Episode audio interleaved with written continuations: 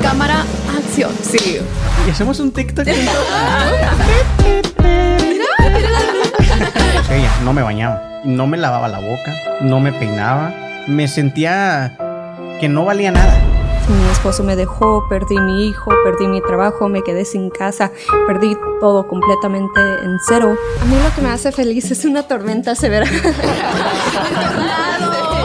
¿No te da depresión irle a las chivas? Claro que no. No tengo dinero. No sé qué me pasa. No es que no, no puedo bajar de peso y, y no sé, esta llantita. Pero y te miras bien, Sony. Pero eso no importa. O sea, no me veo como. Sí, sí te miras bien. No, no. Les estoy diciendo que no me veo bien. Unos aplausotes. Bla, bla, bla.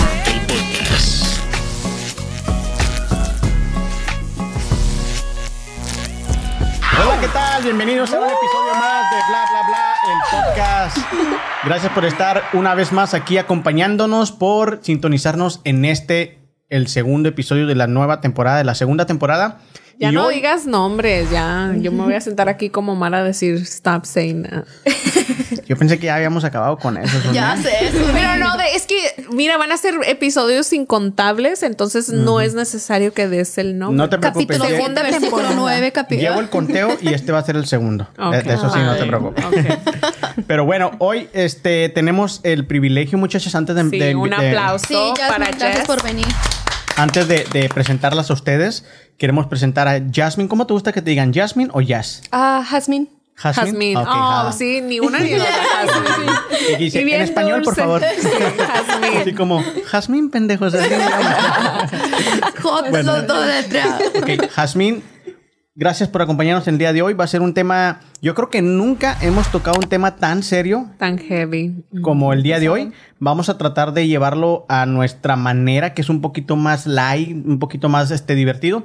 Pero obvio quisimos traer a alguien que nos apoyara en cuanto a lo a que supiera más o haya experimentado algo de su experiencia para no vernos tampoco tan este mal. Así que Jasmine o Jasmine, gracias por Jasmine, por acompañarnos. favor, Jasmine.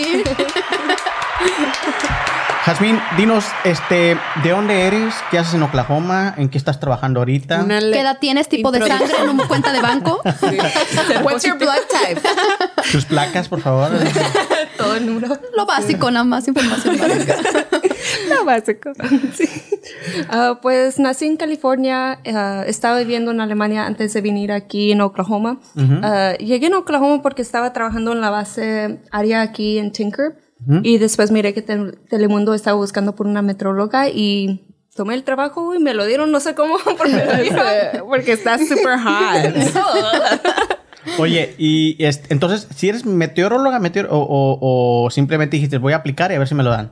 No, sí, el ejército, cuando estaba trabajando con ellos, yo era una metróloga para ellos Oh, y me ok. dieron mi certificado. Entonces aplicó con ese certificado y me dieron el trabajo. Entonces por eso te lo dieron. Sí, oye. porque tiene la sabiduría, la inteligencia, la ¿Cuánta fuerza. gente tan grandiosa? Omar, gracias por ponerme en contacto con tanta gente tan maravillosa que yo no sabía que había aquí en Oklahoma. De nada, de nada. Ay, la primera vez. da la- Producción, por favor. Ah. Pero no, muchas gracias por estar aquí. Y ella trabaja para el canal de Telemundo Oklahoma aquí en, en este en Oklahoma. Válgame la redundancia. La Un saludo a Telemundo por mandarnos a todo su elenco. Sí, la comadre.com. Su chicas, talento. Ah, rato Telemundo vacío y todos nosotros aquí haciendo el podcast. Pero dinos, ¿cuál va a ser la temperatura el día de hoy? Uy, muy caliente, va a estar caliente para los próximos días. Para que saquen su traje de baño, chicos. Aquí tenemos alberca luego, así que No, bueno que ya. El chapuzón. Chapuzón. Pero bueno, gracias. Este, Suni, ¿algo que quieras preguntarle aquí a, la, No. a la meteoróloga? En realidad estoy muy impresionada de verdad de, de conocerte y de saber tu experiencia porque hablamos brevemente sobre el tema que vamos a tratar hoy y se me hace como, o sea, como bien irreal, ¿verdad? De ver una muchacha tan bonita, tan carismática y todo y que hayas pasado por algo Y tan profesional, difícil. ¿no? Profesional, sí. Bueno, en, en realidad no la he visto, entonces no voy a contar mentiras, pero el hecho de que ya hayas tenido preparación y que eso, haz de cuenta, te lleva a Telemundo donde puedes como tú mostrar tu aspecto físico y quien tú eres y aparte tus habilidades de todo lo que has aprendido en... Eso nos sea, dice que el tema que vamos a tratar el día de hoy no distingue si estás bonita, si estás fea, si... Sí. si Colores, si- ni sí, o sea, nada. No, o sea. pero todo tiene que ver como, o sea, cómo te presentas hoy, ¿verdad? Porque estábamos hablando de que ahorita, este, haber pasado por algo tan difícil como lo que ella pasó, que es depresión, y que ahorita estés sentada aquí y que te veas como te ves y que te puedas presentar como te estás presentando, eso es un logro muy, muy grande, especialmente en el mundo del que me estabas hablando ahorita. So, Eva, tú que la conoces más, es tu roommate. Sí, de hecho, Jasmine y yo ahí comadreando todas las noches. Oh, sí, son roommates, de verdad. Ah, yo quiero una mm, pijama party. mira, mira quién te invitó. Mira, Ya sé, yo me estoy invitando sola. No ocupa invitación aquí la comadre, pero no es cierto. No Chuyita. estamos invitados ya. No, sí están invitados. Una pijamada en la Oye, casa. y, y cuando te levantas en la mañana no eres como que le haces así como que Alexa, ¿cuál es la temperatura del día de hoy? Así como Para les celos, ¿cómo va a estar hoy el día? ¿No? De hecho, sí, comadre, para ponerme vestido, o con pantalón, mis botas, o... Pero, sé honesta, ¿le atina o no? Puro pedo. No, la verdad que sí. La verdad que me respetos. Ah, sí, y no porque está aquí me está pellizcando, ¿verdad? Sino que Está la muy verdad... lejos, no alcanza. No, fíjate que aquí la ciudad de Oklahoma, para los que nos miran en México, en Estados Unidos, en todos Estados Unidos, Brasil. es un es una ciudad, este, Hay que pensar... Ale- en la ¿no? India. Alemania. Es que esto- en las Olimpiadas ya me estoy bien creando. sí, este, es una ciudad que es, eh, donde hay mucho tornado. Hay mucho Bueno, tornado. en realidad estamos en el centro en- Sí. del país, entonces mucha. Bueno, pero lo dejamos que A lo ver, diga ya, ya, A- lo que yo iba es de que la, la temporada de tornado, pues nomás estamos alerta de los Facebook Live que hace aquí Jazmín. O, eh, siempre está ah, informándonos de eso, entonces nomás estamos viendo qué nos va a decir Jazmín, nos tenemos que meter al sótano o no. Entonces sí, pero platícanos, ¿qué es para ti e- ese, ese momento en el que tienes que salir, hacer un en vivo y decir, Oklahoma, esto es lo que va a suceder? ¿Qué se siente la adrenalina o, o cómo se siente? A mí me da mucha felicidad. sé que es un poco más oscuro, pero a mí me encanta. Que se los lleve el tornado, me Uno encanta. menos. Sí. Es la de, la de Brush. Me encanta. No sé, me hace muy feliz cuando le atino que le digo, oh, para mañana vamos a tener, tener tornados y después veo que tenemos un tornado. ¡Boom! Ahí lo Ya, agarré. chin, chin. Pero, o sea, que, que sí le atines, pero que no pase nada, ¿verdad? Sí, Sí, que no, o sea, a mí no me bueno, que, entonces- que le pase a nadie. No, bueno, pero es que ella está diciendo algo en base de ya como su, de lo que tú ya viste que se puede dar en respecto al clima y ya es, o sea, en realidad no es como que lo están prediciendo que, ah, porque yo dije que va a pasar esto, va a pasar, pasar. eso, sino que están mirando las Sí, sí, sí, o sea, condiciones. pues para eso estudiaron. A lo que yo voy, Oklahoma es una ciudad muy difícil para ser meteoróloga porque en un día puedes tener granizo, lluvia, sol, eh, viento, tornados, entonces está cabrón. Ma- Imagínate estar prediciendo todo eso, ¿saben qué? Hoy va a pasar todo esto, nadie te creer, básicamente. Pues aquí es más fácil um, dar el clima aquí en Oklahoma porque antes en el ejército, en el Air Force, yo lo debía quedar para, para los aviones que iban a ir como al Middle East. Y con eso no podía estar equivocada porque alguien sí se podía morir. Exacto, si ajá. tenía los vientos, si decían, oh, los vientos solo van a estar a 5 y se subían hasta 10. Pum. Todo, todo lo que iba a estar ocurriendo se terminó ahí. Entonces para ti ahorita es mucho más sencillo hacerlo. Es más fácil. Ujú, Sí. Es más no te- relajado también. Ajá. Sí, wow, Oye, sí. pero yo no sabía, fíjate qué interesante eso de que... le- eh, Pura la- gente perrona. Mira. No, no, que, que, que la, o sea, que la, la. Fuerza Aérea tenía un meteorólogo, o sea, no me lo podría haber imaginado. ¿Neta? Tal- tal. Tienen No. todo, Sí. todo. No, o sea, sí, tal vez. Sabía que había cocineros, que había doctores, Doctores y todo y eso. todo eso. Pero meteorólogo nunca me lo imaginé. Hasta Ahorita que me lo estás diciendo, qué padre, está, está- está muy chingón eso. Sí, Sí, y tiene porque- su propio lenguaje también, ¿verdad? De cómo Sí. manejan todo. No es como nosotros. Ay, Los día civiles. soleado. No, es completamente Sí. diferente.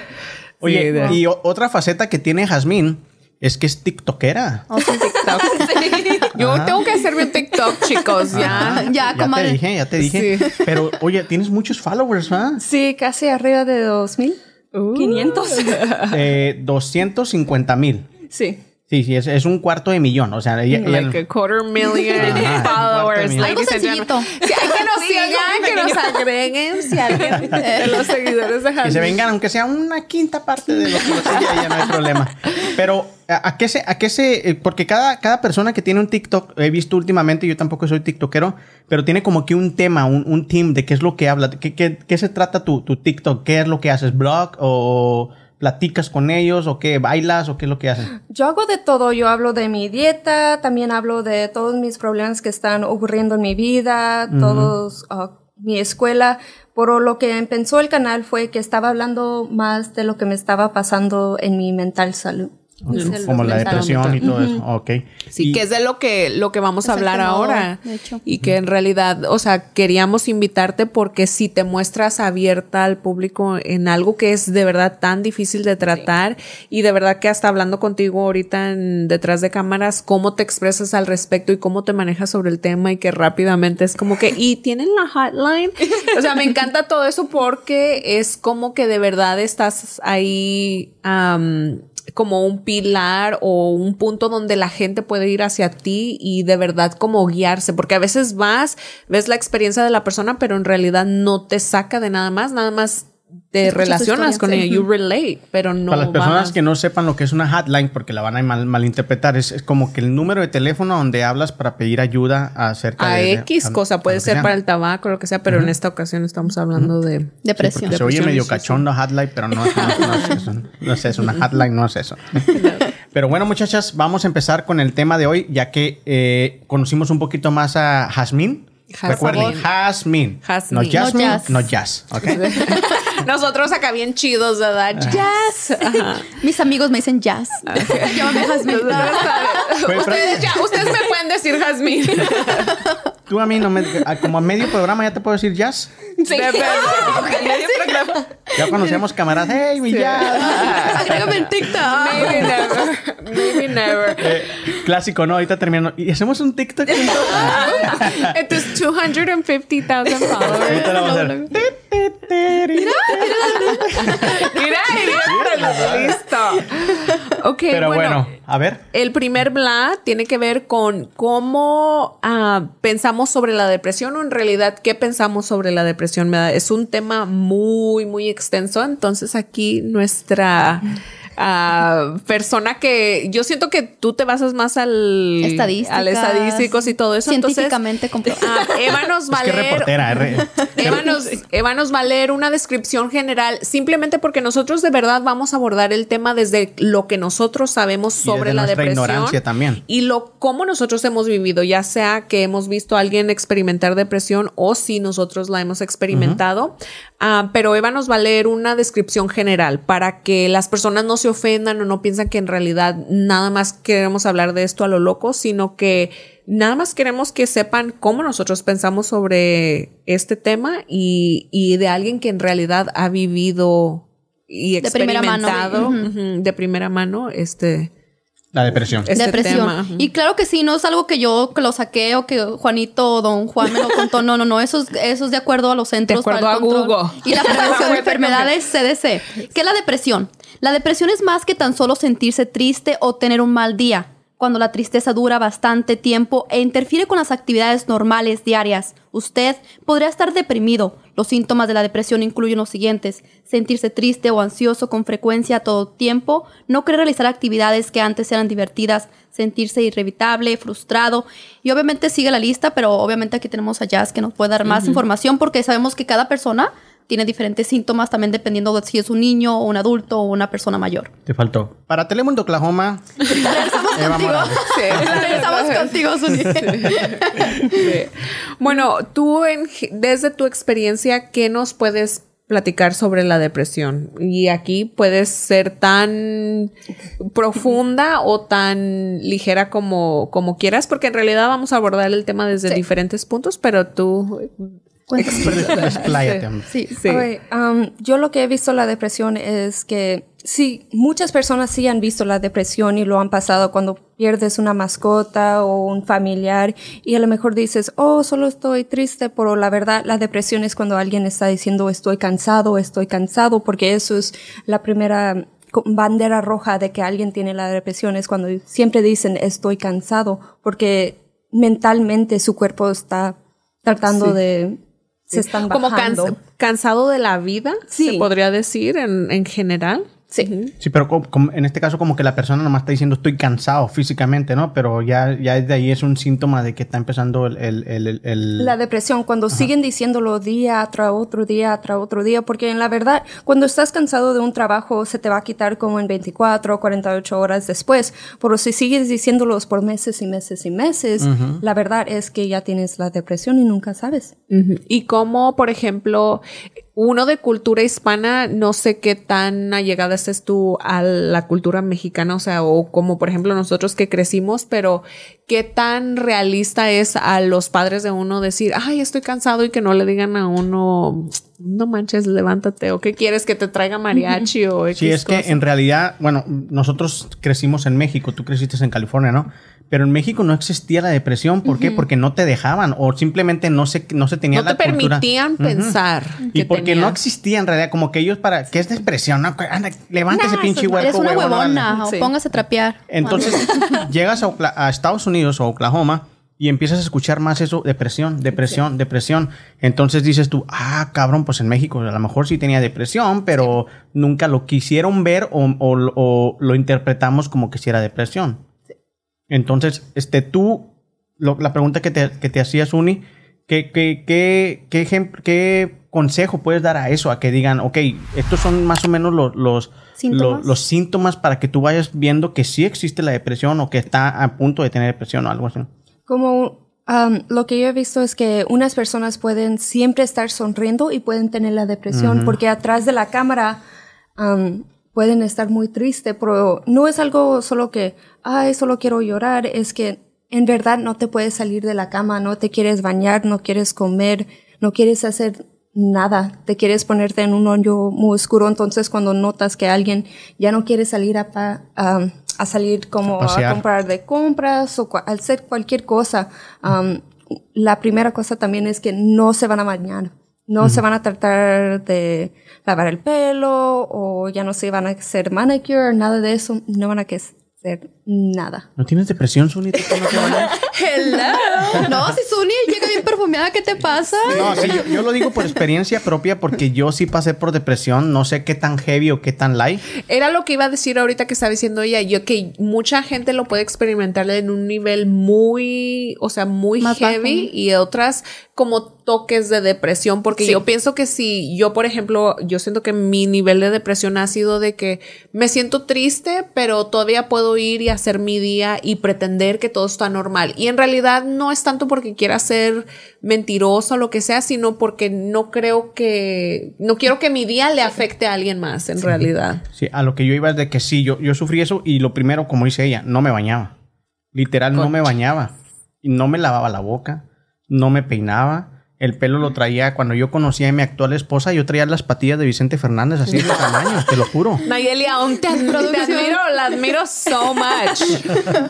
Y por ahí ha de haber fotos de eso, pero es que yo estaba pasando por un trance de depresión por causa de que tuve un negocio, fue fallido, me, me salió mal el negocio, me quedé en la quiebra, no tenía ni para pagar luz, para pagar agua, para pagar nada de mi casa. Y la casa pues ya era mía, pero aún así yo tenía que vivir fuera de esa casa porque no tenía este, los servicios básicos, que era luz, agua y todo eso. Entonces, este, sí, yo, yo, me, yo me dormía, no sé, a las 11 de la noche, me despertaba hasta las 2, 3 de la tarde del siguiente día. Porque no tenía ganas de convivir con nadie. O sea, yo no, no dejé que nadie supiera que yo estaba pasando por depresión porque yo a nadie se lo quería contar. Por lo mismo, porque como yo vengo de una, de una este, creencia de que no, la depresión no es cierto, simplemente estás haciendo tus mamadas, ¿no? Entonces yo decía, si se lo O cuento a alguien... las pilas. Sí. Ajá. Sí, Entonces yo decía, si a alguien se lo cuento, ya sea mi mejor amigo o lo que sea, inclusive yo en ese entonces empezaba a pretender a mi, a mi actual esposa, todavía no éramos ni novios, ella nunca se dio cuenta que yo pasé por eso, porque yo, yo pasaba por ella y yo ya iba, ya me, me- me- medio me cambiaba, me ponía un chorro de gel aquí en las patillas Para que se aplastaran. para que se aplastaran. Y ella me hacía burla, me decía, ¿y qué onda con esas patillas? Le digo, ah, pues es que es la moda. Sí. Una moda de Juárez. Allá Juárez, uh. Yo andaba para la chingada, o sea, en ese entonces sí. no tenía aspiraciones de nada, de nada. Yo lo que quería era dormir y que me dejaran en paz. Era. Omar, pero tú sabías que tenías depresión, o sea, tú pediste ayuda alguna vez o. no, te digo que acudiste? yo no quería decirle a nadie. Pero yo- sabías tú, o sea, tú, tú, Tú te admitías Tal vez te a ti puedo decir mismo? que en ese momento, exactamente que yo diga tenía depresión, no. Pero ya después revisando las cosas, digo, sí, o sea, sí tenía, porque me sentía que no valía nada. Porque yo dije, eché, eché a perder un negocio. No fui uno para sostenerlo. Y luego se me cruza que mi mamá, ya siendo una señora grande de setenta y tantos años, pasa para Juárez, la castigan y ya no la dejan pasar a Estados Unidos. Le dieron cinco años de, de- de- De de castigo. castigo. Entonces todo eso se me junta, así como que se me cae mi negocio, no tengo con qué mantenerme, no quiero salir a buscar trabajo, tampoco salí a buscar trabajo ya pensando, no me van a dar, no soy nada, o sea, no me van a dar trabajo. Y, hablando con mi mamá, y ya me corrieron de, de la casa de tu tía, mi hijo, ya, ya me corrieron de esta otra casa, porque el apestado y el muerto, al- digo, el, el arrimado y el muerto a los tres días apesta.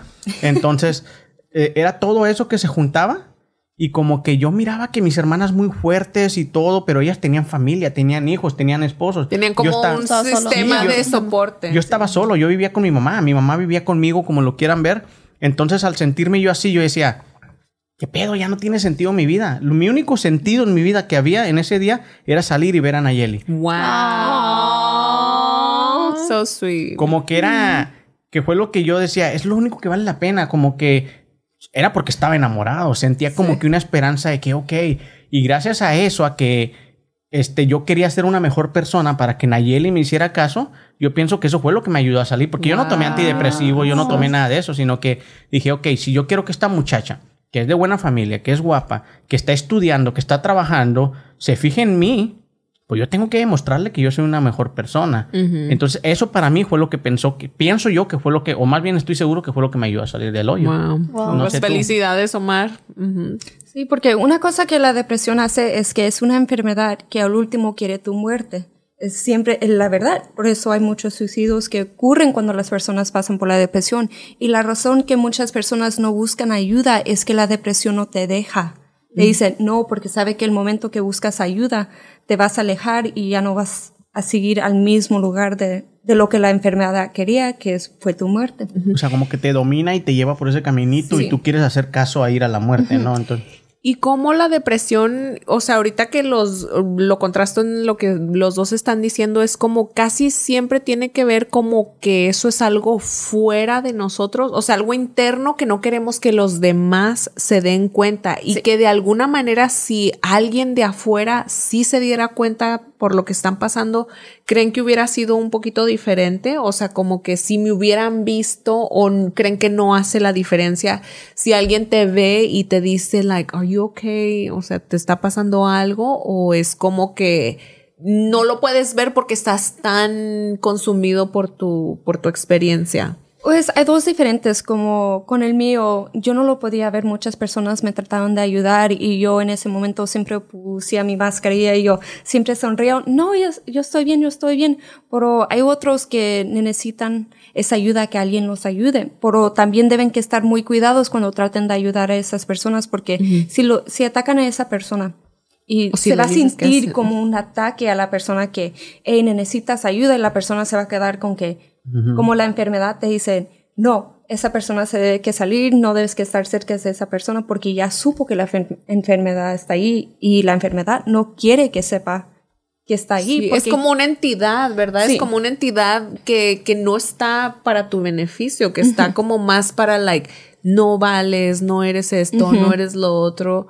Y en realidad, o sea, lo manejamos como entidad, pero lo que ahorita estábamos platicando es que es más como un imbalance químico, ¿verdad? Sí. Que la, la que me chemistry o cómo lo diríamos en español, pero la química de tu cerebro, o sea, está tan desbalanceada que en realidad no, no estás percibiendo la realidad como en, en verdad es y esto puede tener ya sea un- una razón emocional o que te haya pasado un trauma en tu vida o algo muy difícil de procesar que, que completamente te desbalanceó, ¿no? También te puede completamente eliminar tus químicos que debes que tomar medicamentos por el resto de tu vida, como yo.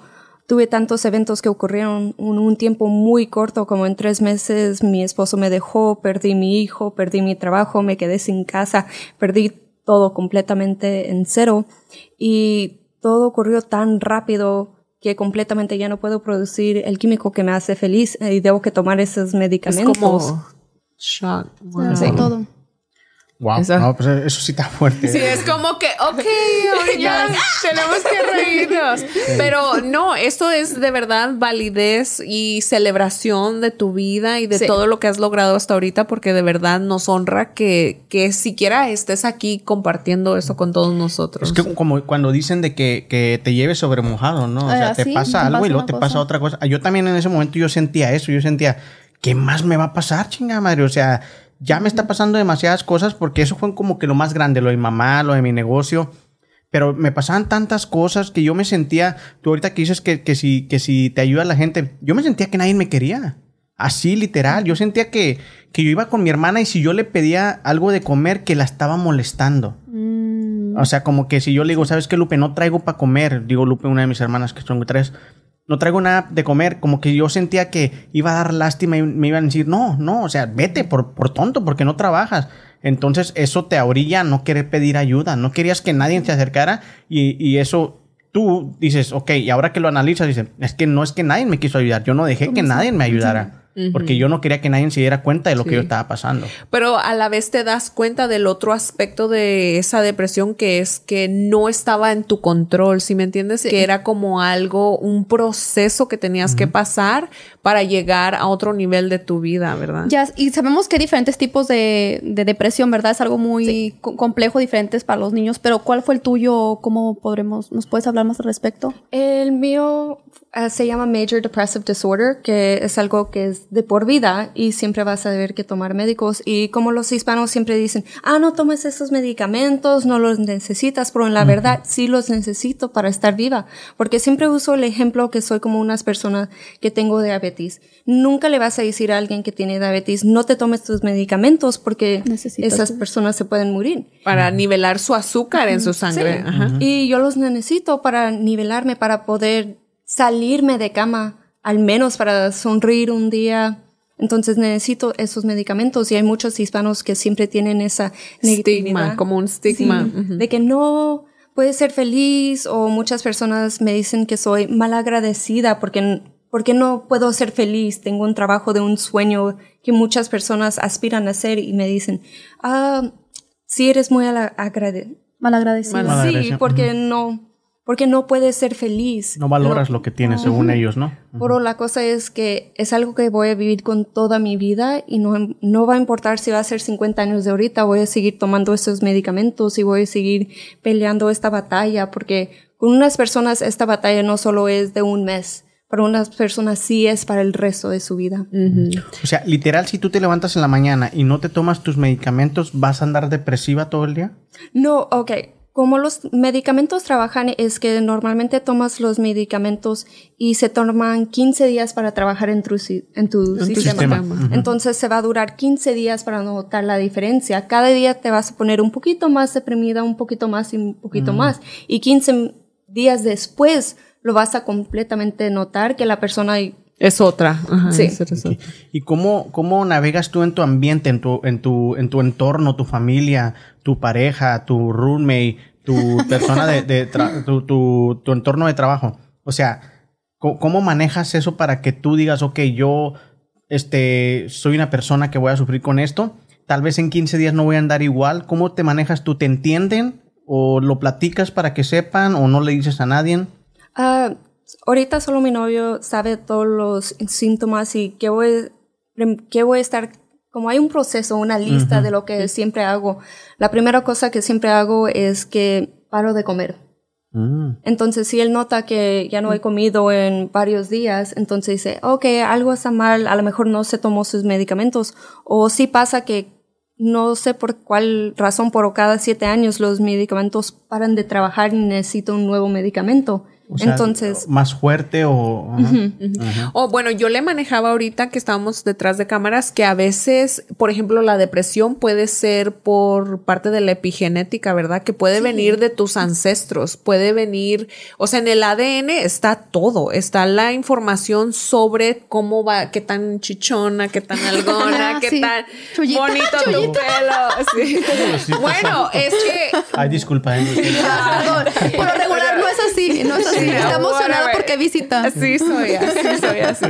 Pero no, o sea, eh, a lo que voy es que la gente relaciona el ADN nada más con que, ay, me heredó mis ojos bonitos o me heredó esto, Pero me también- heredaron las canas, pero también. No, también las enfermedades vienen de viene- eso. Bueno, no son las enfermedades, es en realidad el, el que un conflicto pueda estar activo en ti y se pueda como a partir de cierta situación que te haya pasado como ella que perdió a su esposo, a su niño y luego el trabajo. Entonces es como muchos conflictos Se desarrolla, Ajá. depende de las situaciones de la Ajá. vida, por ejemplo. Entonces se activan en la persona, o sea, en, en el ADN de la persona en ese punto, porque yo sí comprendo que llega a un nivel donde los químicos de tu cerebro, igual como las hormonas, que a los 40 años ya empiezan a decaer, a irse más abajo, o sea, igual son los químicos de tu cerebro y cómo se van produciendo y cuánto y, y todo eso, es súper, súper heavy. Sí, bueno, yo me voy al segundo bla bla, este, que habla de los sentimientos y es que,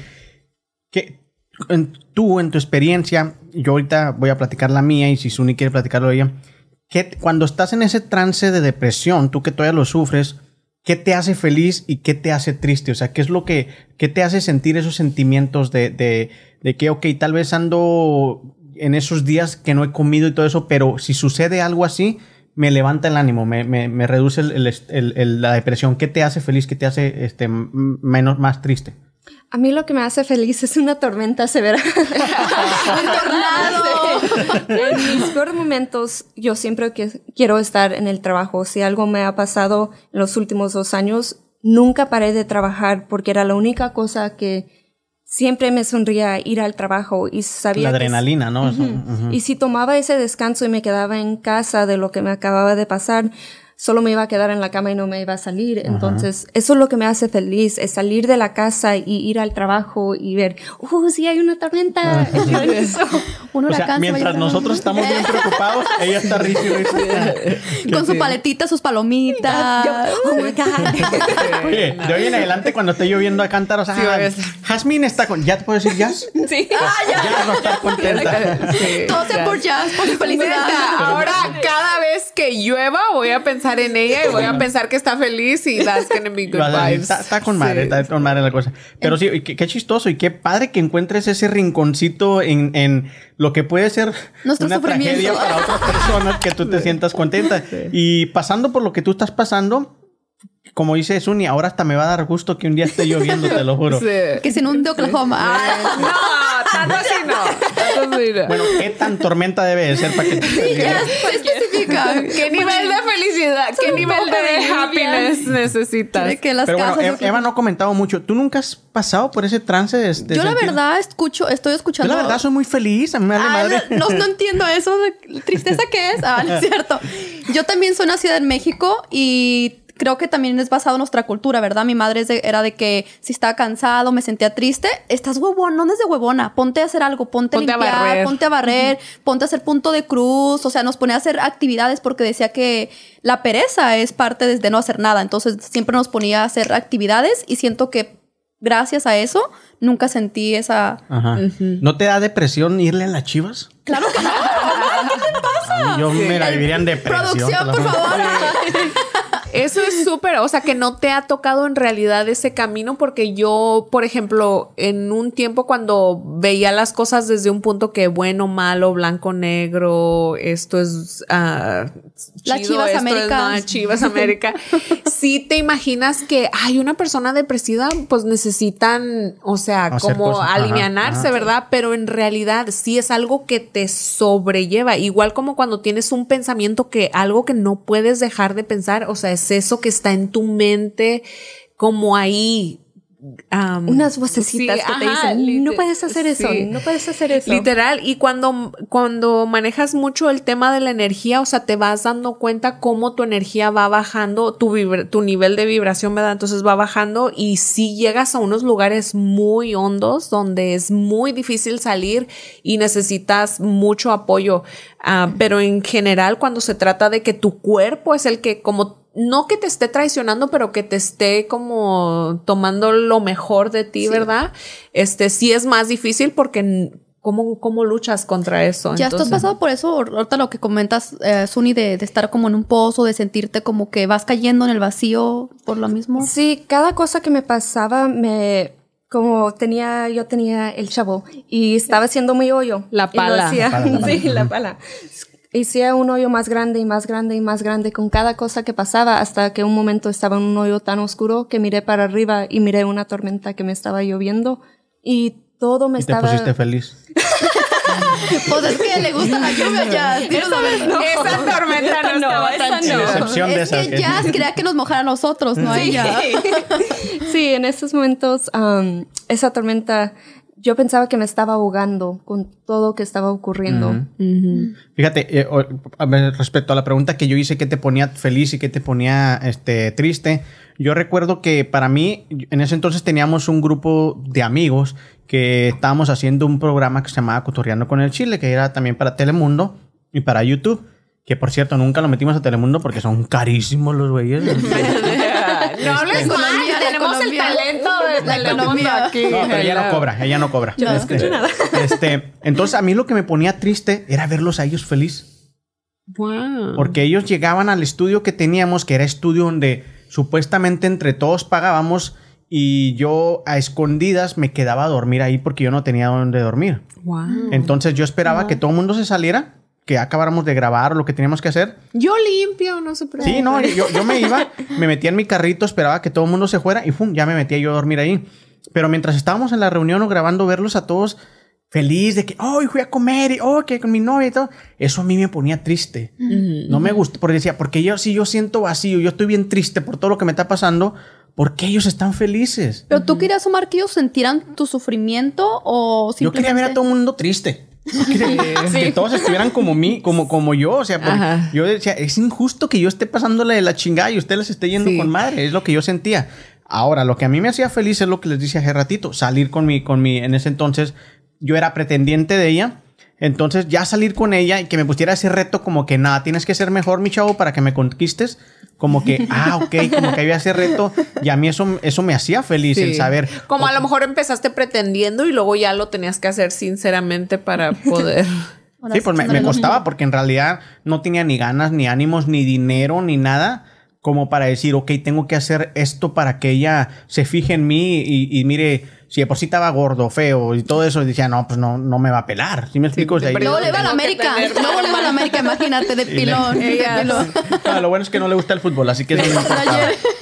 Yo, desde, desde el punto de la bioneuroemoción, eh, la depresión es la pérdida de algo, usualmente pérdida de territorio, y tu territorio puede ser tu pareja, tus hijos, tu casa, tu trabajo, y la, o sea, la baja presión es como para mantenerte. ¿Cómo se dice? O sea, como bien, bien tranquilo porque sientes que el arriesgarte a hacer algo y querer ir hacia eso como que es un riesgo tan difícil que prefieres no pasarlo y no sufrir por eso. O sea, como el pensar en que eso no se va a dar y, y yo voy a sufrir al respecto es como algo bien tormentoso, ¿sí me entiendes? Como que vas a sufrir más si fallas a agarrar esa meta. Ajá. Y a pesar de que mucha gente se avienta a hacer exactamente esa cosa y fallan y les vale gorro, pero por alguna razón química de tu cerebro, o sea, a ti te afecta en un nivel que, o sea, te lleva a no levantarte, no bañarte, no lavarte los Oye, dientes. Jazz, y porque ya, ya te, ya te digo. Y ahora sí, ya, por favor. Este, ¿Esto lo empezaste a experimentar después de que estar en, en- en la Fuerza Aérea o desde que estabas en la Fuerza Aérea? Yo lo experimentaba antes, pero yo de chiquita yo pensaba, oh, es que yo solo soy un poco más. Oh, tú desde que niña los-". sentías eso. Ah, como un poco menos triste que las, más triste que las otras niñas, y yo pienso sentaba, oh, así soy, así soy, y siempre pasaba por muy, notaba que, que siempre tenía una sonrisa, pero en verdad nunca era feliz. Yo pasé todos mis primeros 10 años yendo a Disneylandia y no estaba feliz, estaba en el lugar más feliz del mundo y no estaba feliz. Sí, yo noté Oh, es eso cuando increíble. fuimos a Disney que ves a todos los papás con la cara así. Es que les costó una la nota, oye. Imagínate, Pero- nadie somos ricos como tú. No, no, no, pero es, O es sea, que ella estaba triste y tus papás también. Porque decía, chingado, gasté tanto dinero y todavía está triste la muchacha. Sí, pero No, bueno, mira, ese es algo Es más diferente. general. No es el tipo de depresión que ella experimentó, pero es a lo que tú te decides enfocar como persona, ¿verdad? Pero sí, este, a mí sí se me hacía bien cura cuando, porque sí lo noté cuando fui a Disney y que ves que toda la gente iba caminando y yo, Oye, pues a mí este, parece hecho adrede, pero ahora que cuando pasó la pandemia y que dice vamos a cerrar todo y ponen la foto de que cierran Walt Disney o, o Disney, Ya, adiós y bye. se sintió triste. se sintió O sea, dijiste, oh manches, ya cerraron Disney, ya valió madre este pedo. No hay Ahora sí ya se, ya se puso- exactamente. El lugar más feliz del mundo ya lo cerraron. Mm. A eso iba mi otra pregunta. ¿Qué, ¿Cómo este, pasaste esta pandemia que para las personas normales, normales quote fue, fue- fue depresivo? Ahora, para una persona que sufre de depresión, ¿cómo fue? Pues en verdad, mi vida no cambió con la pandemia. Ok. Y eso es porque siempre debía que ir al trabajo, entonces me salía de cama. Daba malas noticias y le alegraba. Y yo, ¡uy, No, en realidad estaba dando buenas noticias, como dando el clima de que hoy sí pueden salir. Ajá, y nadie a podíamos salir. Todos encerrados. No, no es cierto. No, pero no salían a hacer cosas fuera. Caminar. no, Ajá, Sí. caminar. No, Yo nosotros salía- sí seguimos las reglas. Pero podía Sí. salir a Lake Arcadia, a los parques. No, sí, eso Pero sí. bueno, el huevón ti- de Omar, que no quería. Para ti fue Para no gastar gasolina. normal. O sea, no, no, no fue... Qué padre, fíjate, porque yo hubiera pensado que a lo mejor te deprimías más.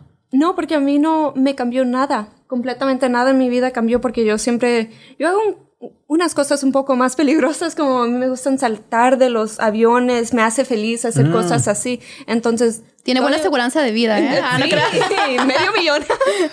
sí, pero sí, todavía podía hacer todas esas cosas porque no había muchas personas en- haciendo esas cosas y iba al trabajo, podía usar mi motocicleta, entonces Ah, mi vida nunca ¿Ves? cambió. Oye, eres una chava muy aventada, ¿no era para que estuvieras depresiva?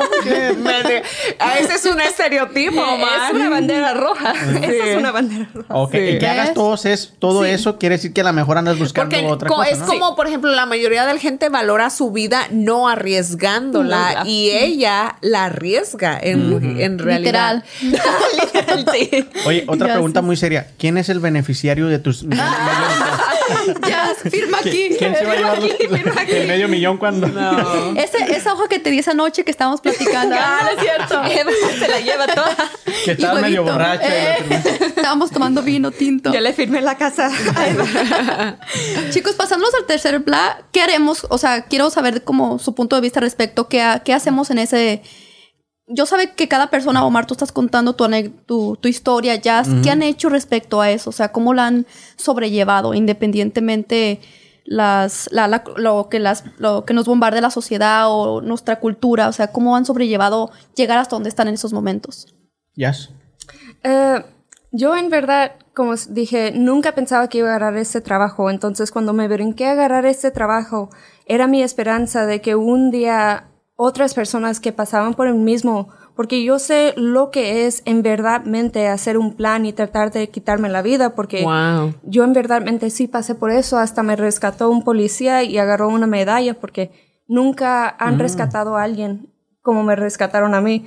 Y siempre me dicen, tienes suerte que todavía estás viva.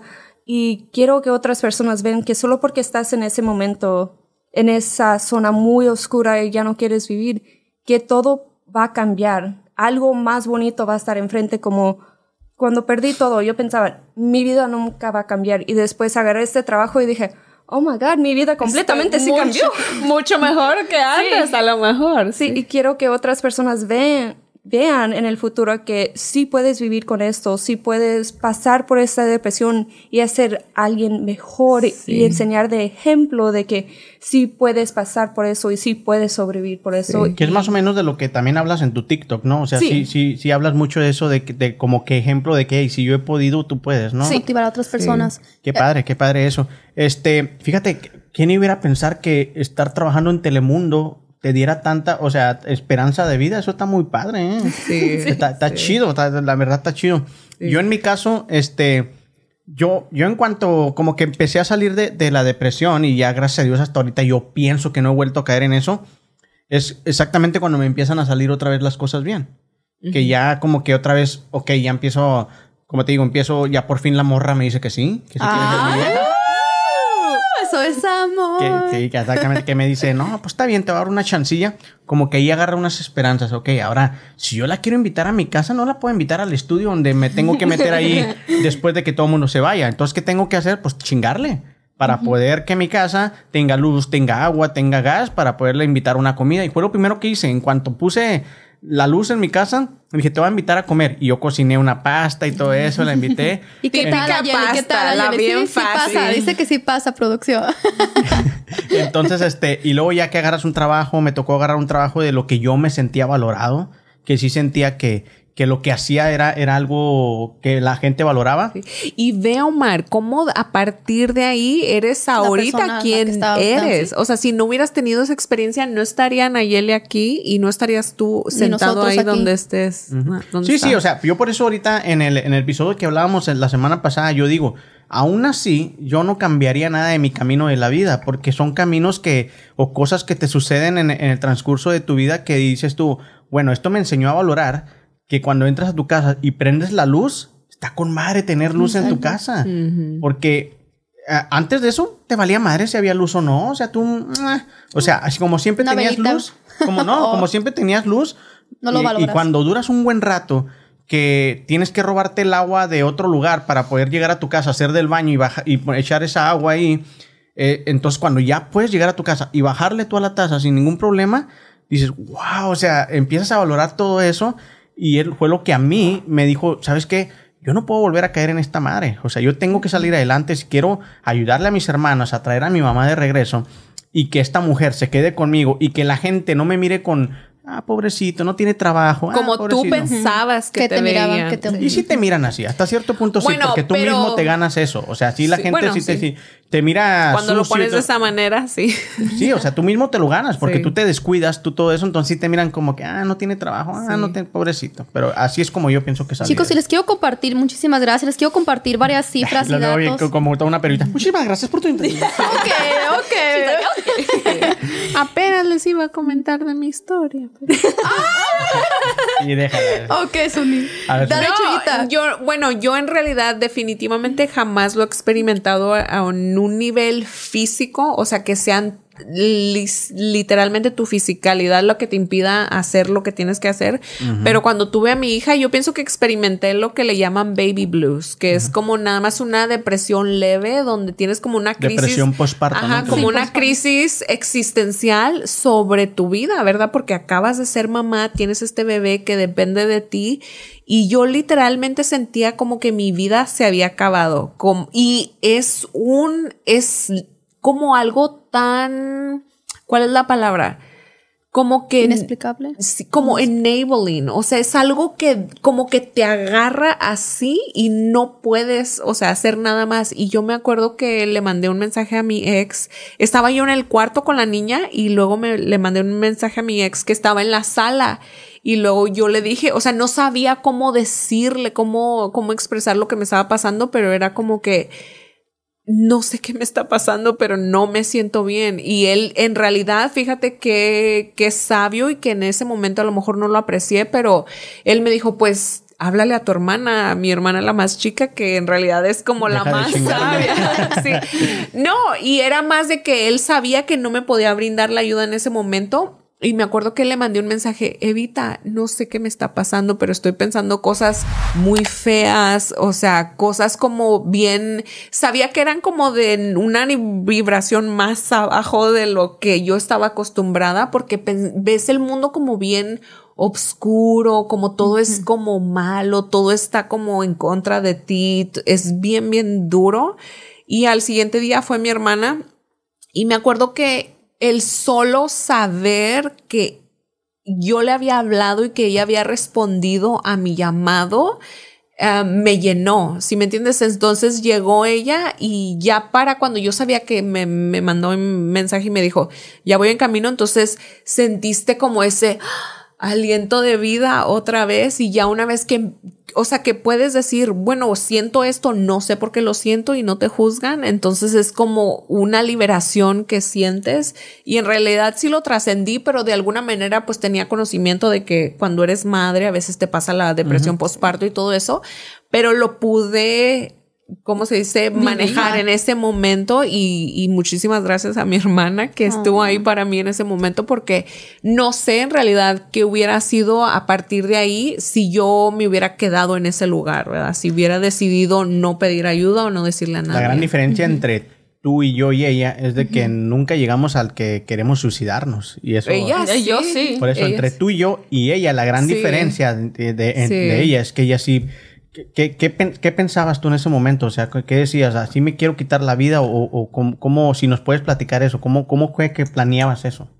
Ah, lo que pasó es que sentía el dolor de todo lo que me pasaba y lo sentía como en- se me repetía otra vez y otra vez y quería que el dolor parara. Y después miraba que ya no tenía nada enfrente de mi vida, no tenía casa, no tenía mi hijo. y- Esposo.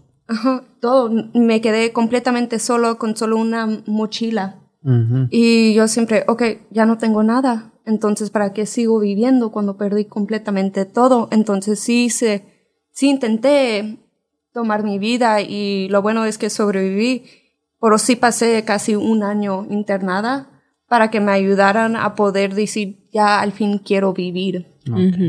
Sí, como que nivelarte en un nivel donde les manejo a ellos un esquema donde Las caderas. como que las caderas, ella siempre con las caderas. No, el torso Pero donde, aprendí. o sea, puedes como balancear ciertos aspectos de tu vida a un nivel donde te llega la luz, o sea, donde te llega eso de que eso que estaba diciendo de que ¡ah! ya puedes respirar y luego, ok, lo que sigue. A ver, vamos con Y la hablando comadre, de la eso- comadre reportera que nos pase la... Científicamente comprobada. No, mentira, mentira. No, de acuerdo a la Organización Mundial de la Salud, porque de verdad esto no nomás que mi comadre Concha me lo dijo, claro que no, esto viene de... Ahorita que hablan ustedes dos chicas de la depresión, la depresión afecta más... Ah, pero... Oh, perdón. La depresión afecta más a la mujer que al hombre. Entonces, por lo mismo que, que habló del pro- posparto y las mujeres a veces siento que a lo mejor probablemente no sé Tienen si- como muchas etapas evolutivas que como que si no sabe uno dar ese otro paso, se puede uno como Cuando, quedar. cuando caen en su menstruación, ¿pasan por depresión? O- Sí. o- Ay, sí. Y no hay que hablar de la depresión. la depresión es un trastorno mental frecuente, más de lo que nos imaginamos, y se calcula que afecta a más de 300 millones de personas en el mundo. 300 millones. 300 millones. Así que es algo tan común que, pues, hay que buscar ayuda, ¿verdad? Más que nada que sí existe la ayuda, y de hecho, Sani, tú tienes el número, ¿verdad? Sí, el Suicide Hotline, o sea, la línea a la que pueden marcar si de verdad se, están en un lugar donde se sienten perdidos, no encuentran una salida, piensan que le hablan a fulanita, no les va a contestar o simplemente no se sienten con los huevos de marcarle a alguien. Pueden marcar la Suicide Hotline y es el número 800-273-8255. De Es- cualquier manera lo vamos a poner aquí en el Ajá, lo vamos a poner, pero es 800-273-8255. Esperamos que las personas que nos están viendo de verdad no estén en ese lugar, pero si están en ese lugar, o sea, O quédense ahí. a alguien, ajá. quédense ahí, este... Y busquen como- ayuda. Ajá, y sintiendo que, o sea, esto es algo que le pasa a, mucha todos, gente. a todos, en Entonces, el hecho de que se sientan de esa manera ahorita no quiere decir que no lo van a poder trascender. A lo mejor en este mismo momento, así como tronar de dedos, no.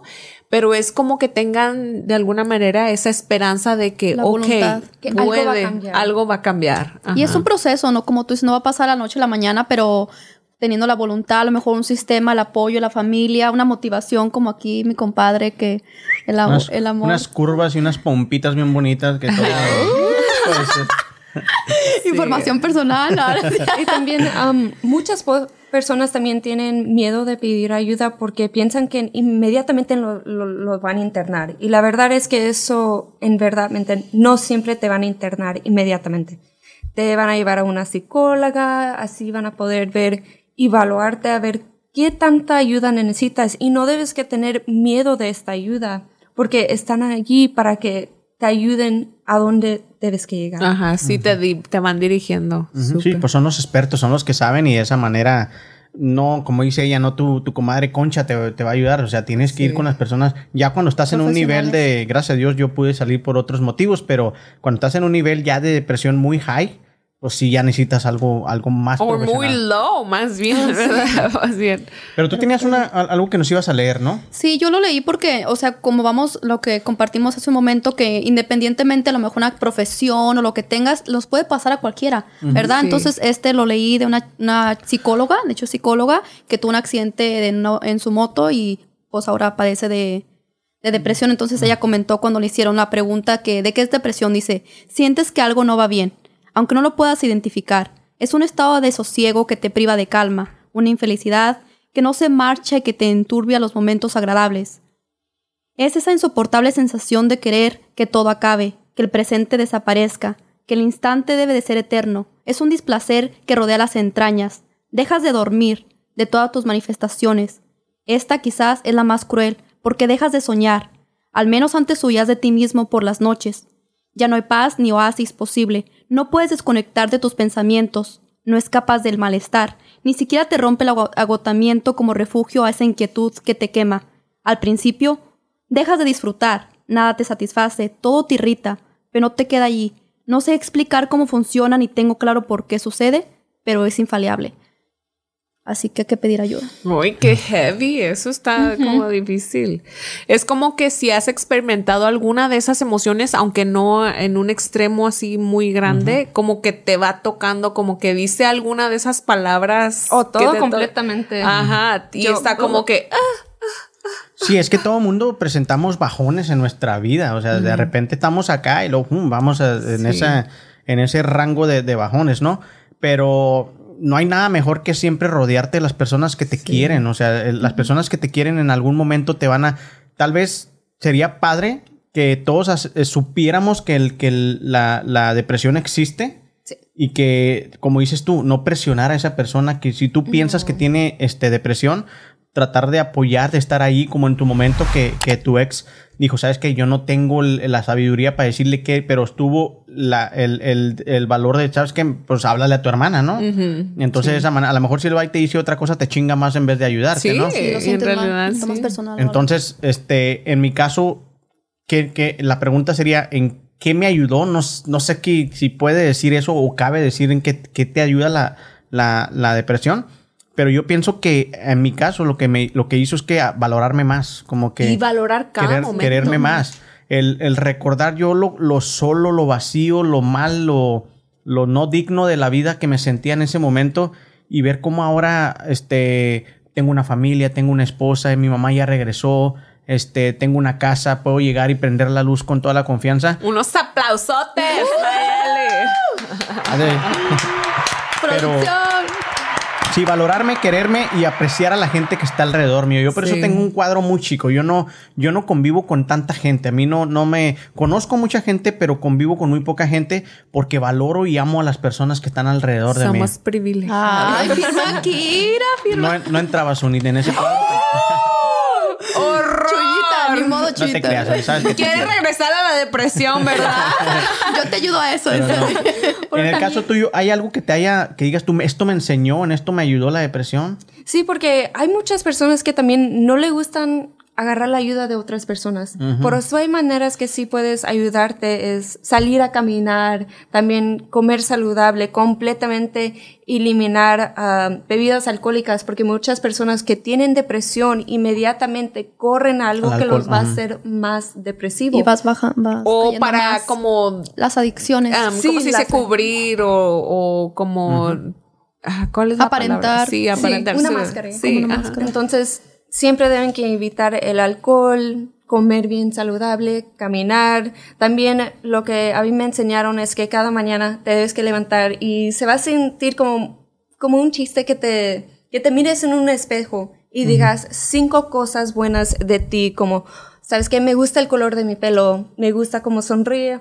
Y cada día lo haces solo cinco cosas. Si quieres, puedes agregar más cada día más. Y muy poquito, cada día más, cada día más, te vas a salir un poquito más de tu hoyo donde estabas. Sí, Wow. parecen cosas tontas, pero en realidad ayudan. Pues, O sea, ayudan. O sea, Sí. yo me levanto y me miro y digo, "Mm". Y un poquito más flaquito, gordito. no, no, no, yo estoy bien. ya quitó el espejo, ya quitó el espejo ¿no? ¿No es cierto? Pero no, sí, o sea, e- es- quererte y, y verte el lado bueno. Dicen que, que uno como ser humano, el cerebro funciona en que tú te miras en el espejo y estás más feo 10 veces de lo que te miras. Oh, O sea, tú te miras más guapo en el espejo de lo que... de- de- 10 Esto veces no va a ayudar guapo. mucho a la depresión aquí, Omar. ¿eh? No, no, pero el, el- la- el cerebro funciona de esa manera Sí. para levantarte la autoestima también. Porque Sí. si te miras realmente como estás, ya, no, estoy de la chingada. Bueno, en El realidad, filtro, el filtro. cuando ya llegas a un nivel como medio, o sea, como vamos a decir, balanceado emocionalmente, es, puedes escoger en qué te vas a enfocar. ¿Te vas a enfocar en lo bueno, en lo bonito, en lo atractivo que ves de ti, o te vas a enfocar en lo malo, en lo que no estás haciendo bien, en lo que todavía te falta por hacer? Entonces ahí está la decisión, es lo que estamos hablando en el otro episodio. episodio de que puedes escoger ya una vez que estás en cierto nivel. Hay veces que sí baja uno mucho, o sea, se- te vas a la otra polaridad, pero lo que yo iba a comentar y esa es como mi conclusión es de que en realidad no conoceríamos la felicidad, o sea, la verdadera felicidad si no fuera por esos momentos tan difíciles que hemos pasado. Porque a veces, o sea, es como en el contraste de eso que puedes sentir todo ese como overflow de felicidad y que te llena y que sabes que esto es vida, ¿verdad? Esto es como esa energía de vida y eso que te impulsa a seguir adelante. Entonces es como mi frase inspiracional. Pueden encontrar más frases en Sí. suni.com. No, no es cierto. No, no, más inscríbanse en nuestra página la de mejor YouTube. promocional eh, de. SuniOnlyFans.com. There you Chica sexy. Ya es algo que te gustaría agregar- para los jóvenes que nos están viendo, personas mayores o en general.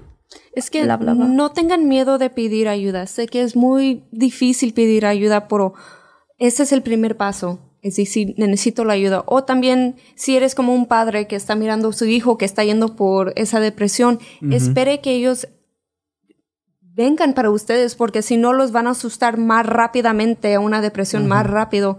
Si se brincan y te quiero ayudar ahorita, lo vas a asustar. Necesitas esperar o puedes decir, ¿sabes qué? Vamos a salir por una caminata. Vamos a llevar Sí. el, el perrito. Algo No- muy sencillo, algo Sí. no muy... No muy desde que te quiero enseñar algo, sino quiero convivir contigo, Sí. ¿no? Como- Que se nota que estás a- ahí, pero no presionarlo, ¿verdad? Sí. A la persona. Hay ser cabrón para unos padres de familia también ver que, que a lo mejor van para ese rumbo y no querer interceder y decir, te quiero ayudar. Es cabrón, pero a lo mejor por alguien que ya lo ha pasado, experiencia, es sabio decir, ¿sabes qué? Déjame le doy su Sí. espacio. Y como padre es como algo bien heavy, o saber que tu hijo, aunque sea algo de aprendizaje, si me entiendes, no lo vamos a llevar a la depresión. Puede ser algo tan simple como mi hijo no hace esto bien y luego te pones esa presión de que cómo se lo voy a enseñar. Imagínate si es algo de lo que él ya no está teniendo control y luego tú menos lo Mucho vas a poder. difícil. Y especialmente la adolescencia, creo que es una etapa de las... Bueno, cada etapa tiene sus, sus retos, pero creo que la adolescencia es una donde es mi vida, déjame hacer lo que yo quiera, porque te metes en mi vida, Sí. entonces... y es la edad de adolecer, o sea, es de que te duelan las cosas, de que ahí a partir Ay. de cero, Ay, deja tomo notas. Para más información puede comunicarse.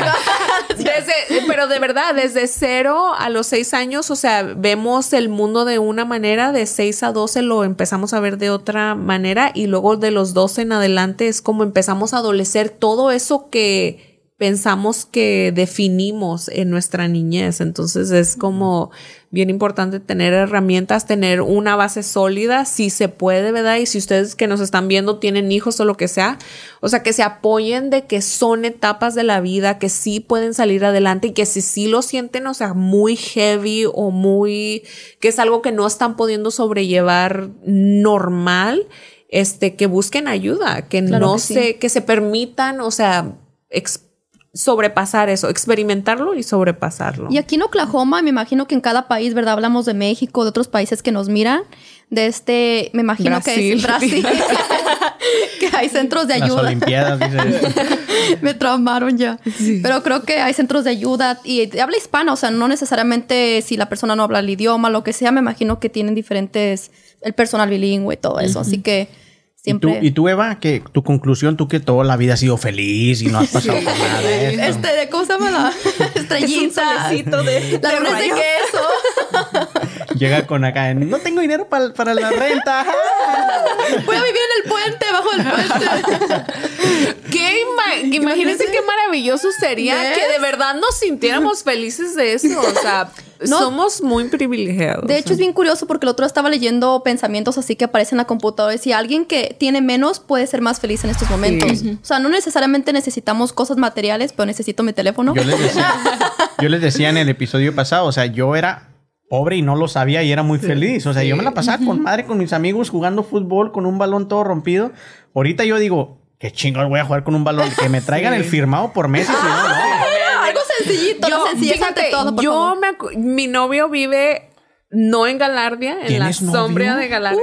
Chavos, Otra ni modo, la Es verdad, el los que mandaron- Es el mismo de la otra temporada. Pero íbamos pasando por Galardia y yo, yo me acuerdo claramente, o sea, no sé cómo me sentí en ese momento, pero yo le dije, ninguno de las personas que viven en esta área se sienten tan felices como yo en ese momento. Porque una chavalita que viene de El Encino de la Paz, una comunidad súper chiquita, no sé ni cuántos habitantes tengo ahorita, pero tiene mucho menos que cuando yo estaba ahí. Sí, pues ya todos se vinieron para acá. Sí, Tantos en literal. Oklahoma. Entonces es como ir manejando en tu carrito, vas con la persona que con la que quieres estar, tu hija está bien, tus finanzas están más o menos. Pero, pero tienes tus planes a futuro, tus sueños y lo que sea. Y yo de verdad me sentía más la persona más feliz del mundo. Pues mira, Galardia es como que una área de, de la gente ya más nice aquí en Oklahoma. la más.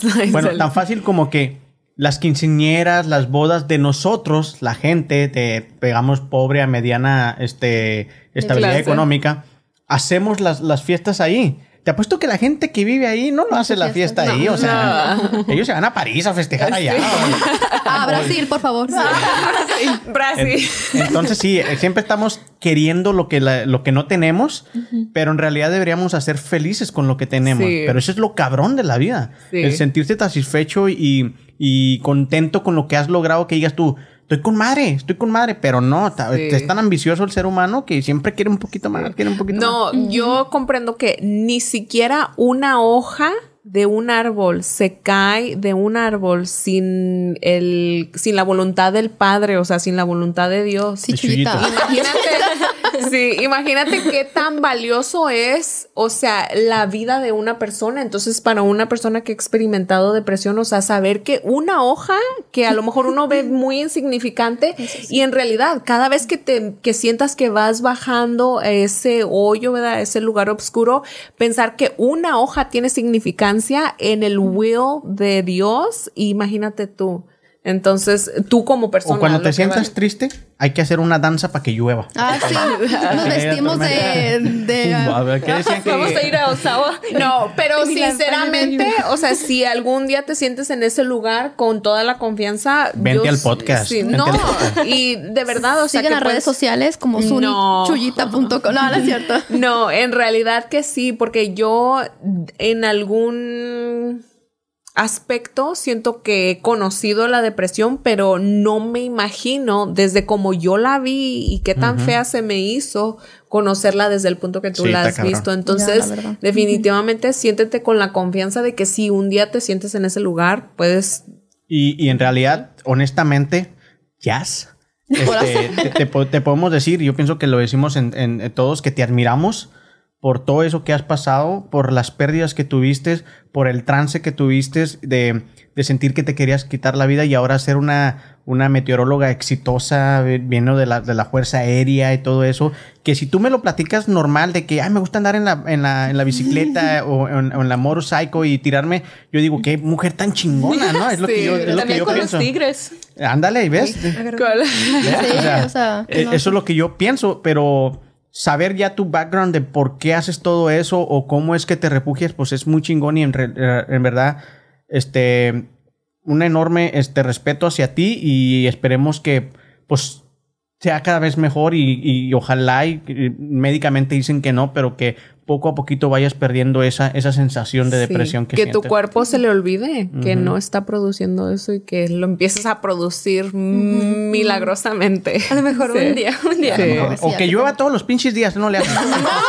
No, no, que no Paragüita, nuestro Oh, you can move to London. Allá llueve siempre, ¿verdad? Ok.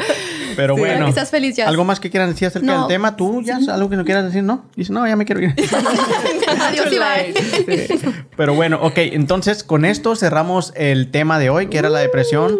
Gracias, por- Gracias, Jazz, por acompañarnos. Y vamos a pasar a lo que es la dinámica del día de hoy. Que ya me regañó en producción. Nunca te la aprendes y la explicas mal. Alguien lo quiere hacer por mí para que no. no Sony, tú tienes más sabiduría. Bueno, tenemos dos bolsitas. En una bolsita tenemos la- Carísimas, por cierto. Sí, de Ziploc bags. Este, en una bolsa vamos a tener como la escena, algo que, like just una que escena actuar, hay que normal, algo que hay que actuar y luego aquí en esta otra bolsita tenemos el sentimiento o la emoción de cómo lo tienes que hacer. Puede ser enojado, feliz, contento, whatever. Feliz o triste. Ajá. Triste, pues no sé qué, son muchos papeles. Son Imagino muchas que mucha alegría, No, mucha pero son nada más tres sentimientos, ¿va? Ajá. ¿Hay más? Ah. Sí, pero primero escoges uno de una bolsa, luego de otra y luego ver qué tal. Empezamos con la comadre. Sí, con la primero la, comadre la- la escena. A ver, déjaselo los escena. ojos. Escena. Ok. Escoge tú tu escena primero. Espérame, deja que, que escoja el, el sentimiento. Espérame, a ver, a, a ver, Jazz, escoge tu, tu escena. A ver. Y ojalá me toque una de María la del barrio o algo así. O de la Virgen de Guadalupe. Tu escenario A ver. y tu sentimiento. Chuyita, agarra dos. A mí no, ojalá me toque- que me toque bien dramático. Yo soy bien dramático. no, casi no nos damos cuenta, Omar. Ligeramente. Ok, y mi escenario. Vamos a ver. Ok. Dale, Hola. Suni. Hola, Suni. La soleada, la No, chiquita. no. eh, Eva primero. Eva primero. Es que ni, ni la entendí. ¿Qué dice aquí? ¿Es de flaco? Ni lo sé yo. Flaca la. ¿qué dice? Producción. Flaca. ¿Qué escribió? Flaca, ¿no? Mira el contexto. No estoy. A ver, Omar. Que no estás flaca como una modelo. Ok, no estoy flaca como una modelo. Ok, el mío ahí va. Mi escenario. Ajá. No tengo dinero para la Gucci. Ay. pobre. Ah, ¿Y cómo lo tienes que decir? Melancolía. Ah, va, tienes que estar como. oh, ok, dale. A ver. Ahí va. Cámara, acción. Sí, ready. Estamos tomando, no tengo dinero para la Gucci. Acción. Y estamos en una, en, una, en una comida de amigos y de repente. Fíjate que mi es- le acabo de comprar una, una, una bolsa. Yo no la voy a decir le acabo de comprar una bolsa Gucci a mi esposa. ¡Wow! ¡Qué padre! ¿Y tú? No, yo no tengo dinero.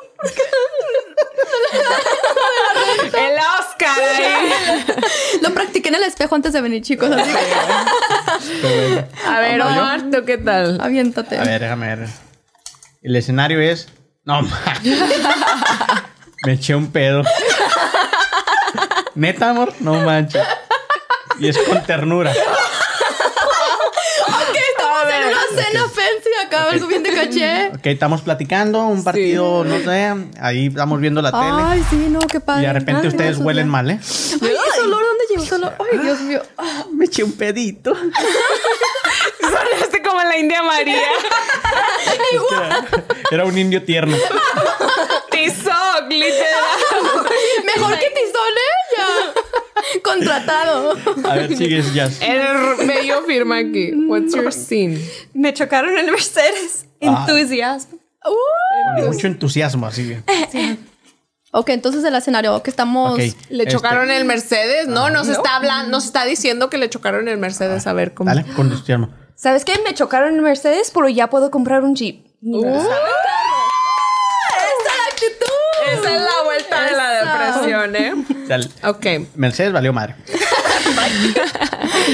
No estoy flaca como una modelo y con inseguridad. No sé qué me pasa. No es que no, no puedo bajar de peso y, y no sé, esta llantita. Pero y te miras de- bien, Suni. Comadre, me encanta tu vestido volado. Ay, te miras no, bien. no, pero eso no importa. O sea, no me veo como, como No, la Kim no, pero sí, sí te miras no, bien. No, eres les bella. estoy diciendo que no me veo bien. No. Está bueno, ¿no? Ah, Pues, ya no, ya. no se va a hacer el rogar. A ver, segunda, segunda ronda. ¿Sí empezar. sonó como inseguridad o no? Sí, no, Nah, sí. la neta no. No, me sé- no, es que no soy insegura ya, chicos. ¿Te puedo podemos llevar a Target con los Oye, espejos. pero de hecho, fíjate que no estoy. Esta flaca como una modelo, yo fui muy flaca. Fui. Y, oh, yo pensé que iba a decir, yo fui modelo. Ay, yo también dije, comadre, ¿verdad? ¿cuándo? No, ver, modelo no. Saca otro, ya, otro escenario. Otro escenario, comadre. Ay, a ver cómo me va con este. La comadre, chismosa profesional. Sentimiento. Sentimiento. Sentimiento de dolor. Dale.